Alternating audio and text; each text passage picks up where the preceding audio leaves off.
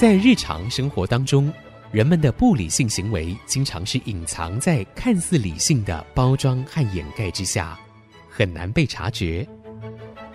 凡事讲理，所有事情就会简单得多。讲理的必要条件就是丰富的常识。请听洪兰教授主持的《讲理就好》。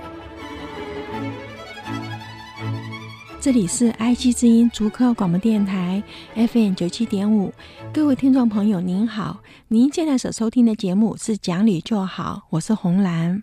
老师好，我是田丽云，哦、田老师好。老师，嗯其实，在今天下午啊，嗯，我有个好朋友，他要办一场读书会，嗯，介绍他自己写的一本书，嗯哼，我知道之后，先看了书，才发现我们都不知道，原来他在过去的一段时间里，曾经是在十五天这么短的期间内，他遇到了。超过三十年以上的婚姻呢、啊，突然起了变化，嗯、然后孩子又出国、嗯，所以他一个人面对所有的这些事情发生在半个月之内，那他才说，他也曾经想过怎么活下去，对，但是他用书写的方式让自己走过来了。嗯、我突然觉得遇到挫折的时候，其实是有办法啊，如果我们愿意的话，是。可以救自己。是，是。我们常常看到在路上这么多人走来走去，对不对？你不晓得这些人心里在想什么，就是说忧郁症，因为外表不是很看得出来，可是很多人其实有很多很多的打击。像我们没有想到说，台湾的自杀率啊是十一大死因，那前面十个死因当然不用讲了，就是癌症啊、心血管啊什么。但是你说自杀率不应该是这么前面，然后就发现十五到二十四岁最高。十五到二十四岁，也就是国中生，国三嘛，十五岁嘛，哈、嗯，到那个大学毕业出来就业，这段时间是最高的。台湾哈，每十万人口里面六点几个哈，你说啊不多人，可是你再稍微想想啊，十万六个人，一百万就是六十个人，嗯，对不对？一千万就是六百耶。是。然后我们台湾两千三百万，对不对？哦，你想想，就很多的人呢，这么多人，所以我觉得一定要来防卫了哈，因为。一个生命，我觉得现在年轻人真的是没有看到生命的目的。嗯，曾经有个研究哈，他说为什么十五岁的青少年服毒、吸毒、酗酒率非常的高？访问起来，每个都讲就是看不到生命的意义在哪里，生命没有意义，活着没有什么意思。那个有这个暂时，比方酗酒啊，就喝醉了就不会烦恼啊；吸毒的话，飘飘然啊，都是逃避。对，没错。其实大人也很逃避耶。我那天才看到一个孩子被诊断出来是自闭症，就他太太讲。第二天，他先生就失踪，就早上去出门上班，就没有再回来了，因为不知道怎么去，不知道怎么去面对哈、哦。所以你看，大人如果是这样，当然孩子更会说哦，如果爸碰到事情就逃避。所以这里面有很多的原因，我觉得有一个最大原因是我们最近十年来或二十年来，我们没有给孩子一个榜样，就是那种我们说典范哈，青少年的一种典范。我长大了要跟谁一样？就没有这些，我觉得这是很重要。嗯、另外一个呢，就是像我们每个人都过青春期这种，呃，就是很烦躁啊，功课压力很大啊，班上有学生欺负你啊什么。可是那时候有个叫救国团的那个夏令营，叫做战斗营。我学生时期参加过，嗯。我大学一年级时候参加过一个叫金门战斗营，哈、哦，我觉得那个非常非常好，是我们去的时候一个人都不认得哦，但是你在那边好像是十天吧，你吃住什么都在一起。其实那时候交的朋友，后来出国了以后，反而还是一直有联系。在青春期的时候，哈。你觉得啊，我一个人怎么那么倒霉呀？父母责骂我啊，老考试考不好，老师要打呀什么。然后，可是你跟这些人在一起的时候，你发现每个人都碰到一模一样的情形，不是只有你一个人受苦，每个人都是一样。啊，我觉得为什么好像精神病人他都有那个叫团体治疗？团体治疗之后，大家围一个圆圈，然后每个人出来讲我为什么忧郁症，我为什么干什么。可是只有你一个人的时候，那天下有这么不公平的事情吗？痛苦会加大。对。我们就是没有给他们一个这样子的出口，而且我碰过一个人，是因为他妈妈偏他弟弟，所以这个姐姐后来去跳楼，那后来摔断左边的手和脚哦，在医院里面，那父母亲都来了嘛，然后问他为什么要跳楼，他就跟他说，因为你偏心弟弟哈，哇，那妈妈很自责，妈妈差点也跑去自杀。后来我有个同事跟我讲，他说你知道，如果家里的人每天都在讲死。孩子本来就会有这种观念，就是你不如去死了好了，或者干什么哈。后来也真的发现有很多家长考得这么不好，去死算了。嗯，有家长这样子骂的。曾经我看过统计，父母亲最不要跟孩子说的一二十句话里面，好多都是叫孩子去死啊，或者说你别活啦，或什么。这个是下意识的伤害孩子。他可能以为你真的要我对这样去做吗？对对，因为你讲了这个话，那我就真的去做了嘛，因为这是你希望的嘛，对不对？我们会碰到不可以随便开口讲。对，真的是。那么我觉得报上灯说哈。哎，居然说是加高女儿墙或加高栏杆，这都不是办法。因为你如果想死，我爬得过去的呀，是不是？我就想想说，大概我不知道多久以前了哈，教育部那个训委会还叫我们去开过会的。那时候自杀好像连续三十八年吧，自杀率一直都没有低过啦，近来是越来越高了哈。那个时候呢，就是因为好像好几个大学生自杀的样子，所以训委会呢就叫我们去开会的时候，就讲说叫学生签切结书，不要自杀。那又是？我我坐在里面想说，找出原因，他为什么要这样子，对不对？是好，那原因就是孩子没有看到生命的意义。我一直觉得说，我们让孩子去夏令营是一个方式，就是训练你自己。或者是你去农忙的时候，夏令营有很多去农村啊，去森林啊，去什么地方，就让他看到说，诶，你要生活下去，其实是很多。我们说一日所需，百工为之。你到农村去看到这么多人，大热天，农夫在种田的时候，你才有饭吃。森林里面，或者是去看渔船，我看到一个学生是因为上了船以后改变，渔船是很辛苦的，而且出海去不见得回来，对不对？那他妈妈为什么后来让他去？因为实在管不了了。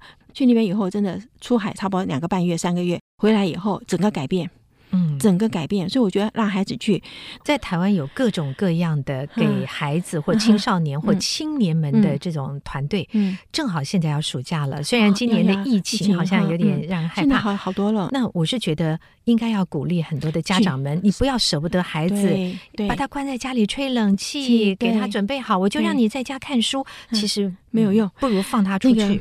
横贯公路。嗯，去梨山那个横贯公路，好像也是走十天，嗯，走到女生脚会起泡什么。可是我觉得走回来以后，我觉得每个人真的都不一样。是我那时候几乎每一个暑假，反正我只要申请得到，我都去。我觉得那是个很好的锻炼，嗯，非常好。所以我想家长们可以参考洪兰老师的这个意见。孩子们如果有好的营队团队的话，嗯、鼓励他们去参加，不要浪费暑假时间。第二个，老师刚刚前面讲到说，因为现在很多孩子缺少社会上的典范，是那这个也是家长们可以去留意的。嗯、我们可以自己帮孩子去找到典范，嗯、要不然孩子除了看电视、嗯、看戏剧，嗯、他不知道向谁去学习。是是，你知道典范其实不一定要到历史上，因为历史上好像孩子说隔太远了，跟我们没有那个。嗯、你看台湾现在有，我记得他叫。一个赖先生种树的，哎，把个山头买下来去种树，对不对？然后我也记得有个原住民，他回到部落去以后，发现你没有给年轻人工作的机会，年轻人就出去啦。然后部落都是老的、小的，对不对？那就制造工作的机会。尤其是我去过一个韩西部落。啊，那就非常好。他在宜兰的大同乡还是什么？我记得是我们到那边就还要换四轮传动的车才能够上山。他那边有那个苦花鱼，溪里面水很干净，有苦花鱼的时候，那你就看他把苦花鱼那个晒干，苦花鱼鱼干其实很好吃。然后他就。有点开放那种观光客进来哈，你来一天带你去爬山、溯溪，中午在那边吃饭，吃什么呢？就是小米做成的那个小米粽啊，体验他们的生活生活啊。然后它是没有煤气嘛，是取火烧柴的哦，这样子的。那个整个下来以后，我觉得那天非常的很好哈，觉得很好，好像你是可以报名，然后多少个人带孩子，我看到好几个团体是带孩子去的，其实是好。这样的活动现在在台湾非常多，所以家长们花一点点的心思就可以为孩子安排。我相信这对他们来讲，这个暑假才叫做成长。是、哦、我们这边休息一会儿，回来再讲一下。我们看到有蔬菜学校、野菜学校，哈，也是教孩子怎么去野外求生的，哈。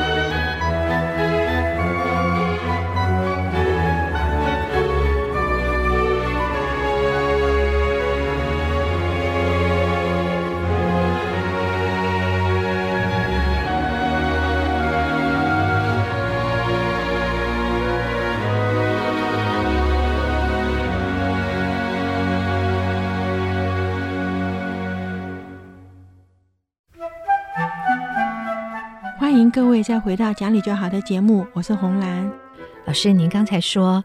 要跟大家介绍一个孩子们的蔬菜学校，去种蔬菜还是辨别蔬菜？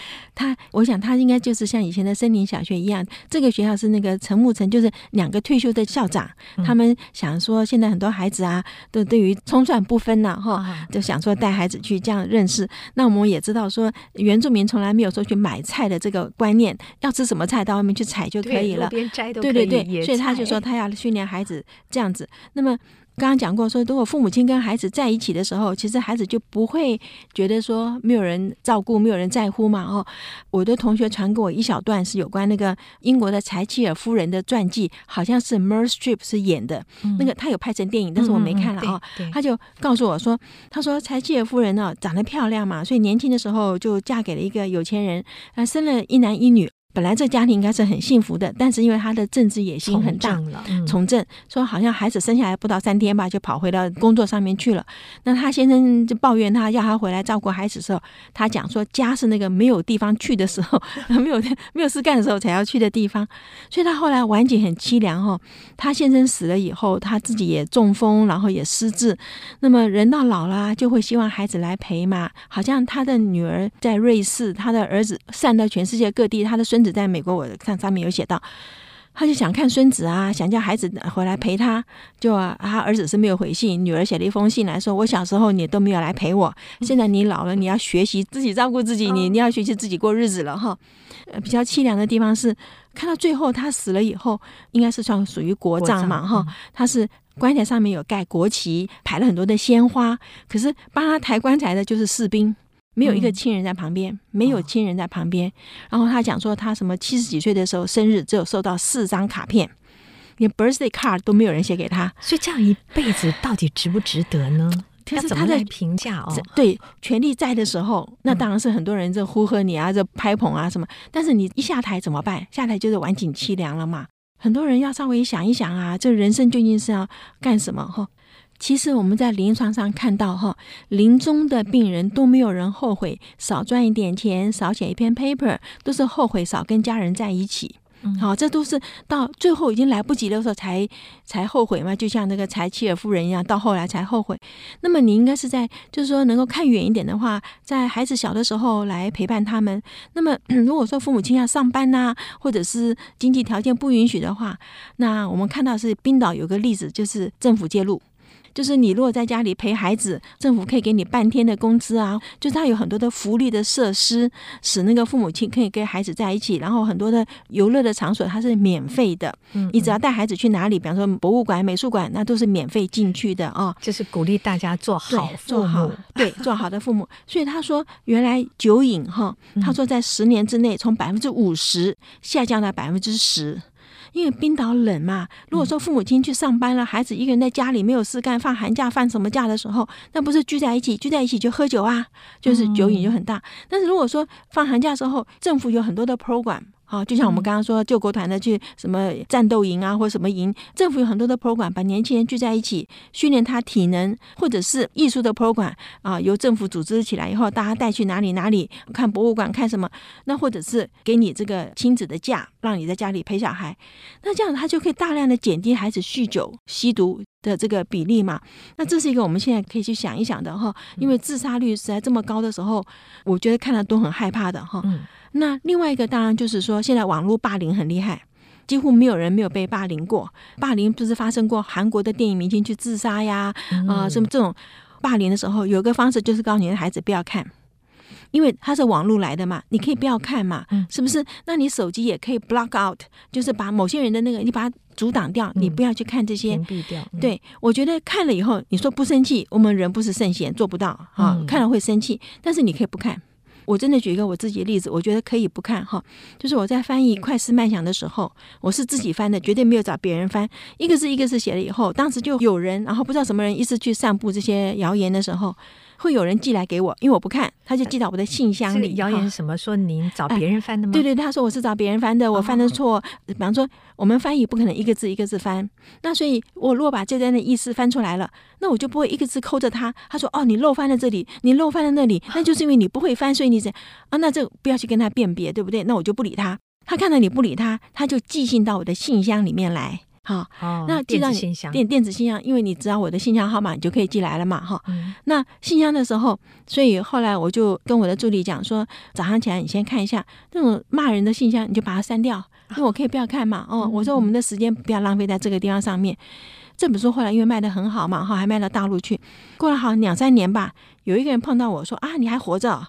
我说什么意思啊？他说，要是我碰到人家这样子骂哈，我早就去跳楼了。我说骂什么？我没看。他说：“哇，你好厉害！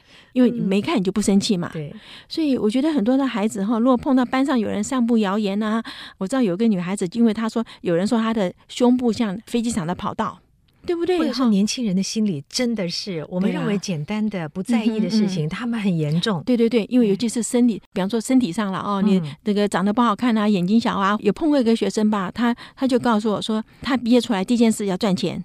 说你家里也不缺钱，你干嘛赚钱？他说他要去开双眼皮，他妈不让他开，所以他只要一出社会以后，第一件事情开双眼皮。然后我也碰到两个学生告诉我说，最近因为要戴口罩，觉得非常好。怎么样去整形呢？口罩戴起来人家都不知道，对不对？好，不过这边的时候就是跟孩子讲，你不可能让人家不骂你，但是你可以不要看。你要帮助你自己，不要去生这种气。对，我要补充刚才老师在讲翻译的这件事情。嗯、老师翻译的书，那个翻译的费用都是捐出来的。我一定要说这件事，从来没有自己留好。没有啦，真是对。然后想到这些孩子们呢。嗯就说要去美容，嗯、觉得自己应该长什么样？嗯嗯、我们实在应该要教导孩子，当大家都美成一个样子的时候，时候你有什么独特呢？嗯、因为我们说身体发肤受之父母嘛。对，我跟你讲哈，那个时候我在念大学的时候，台湾很流行就是穿耳洞，现在好像已经几乎变成每个人都在穿了。可是，在民国五十四年的时候，那时候我刚刚念大一哈，还是有很多人是就没有在穿，可是就已经有人在西门町吧，就是好像也不要很多的钱就可以去给你。钻个耳洞那样子，我就回来跟我妈讲，我妈马上就讲说不可以。我妈就是讲身体发肤受之父母，有时候我们也得接纳时代。现在很多孩子耳朵是好多个洞，好多个洞。可是我妈那句话我一直都很记得，我妈就讲，她说你们摔跤，你们是肉痛，她说妈妈是心痛。嗯，好，就是孩子受伤的时候，母父母亲是做这样子的。我妈那时候说你们，因为我们那时候年轻嘛，说你们不会懂，你们将来有了小孩，你们就晓得。后来果然就是啊，如果儿子是放学回家，这这里擦破皮，那里擦破皮，以前还是涂红药水。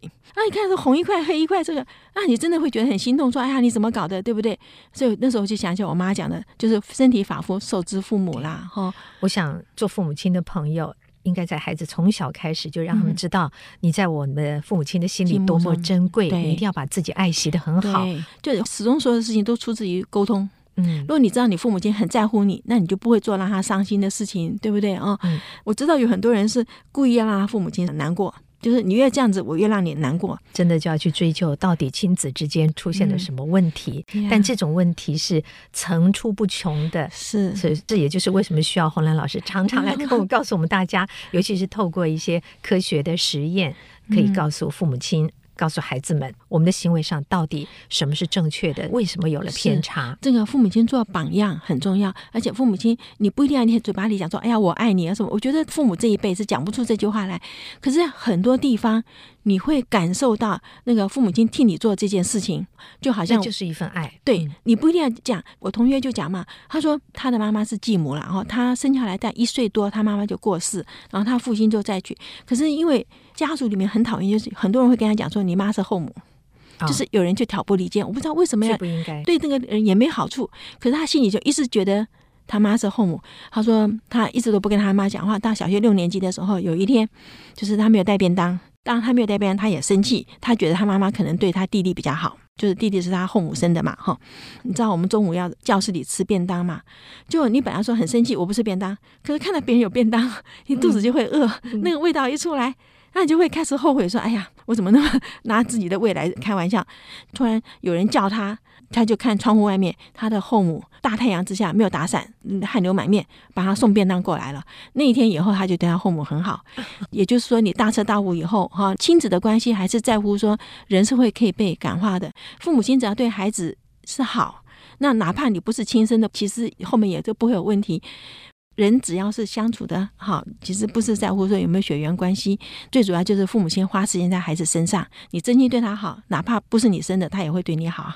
那么今天就跟各位谈到这儿，如果你有任何的意见、任何的问题，欢迎你上我们的网址留言，我们的网址是 triple w 点 i c 九七五点 com。今天谢谢您的收听，我们下星期再会。本节目由联华电子科技文教基金会赞助播出，用欣赏的眼光。鼓舞下一代，联华电子科技文教基金会邀您一同关心台湾教育，开启孩子无穷的潜力。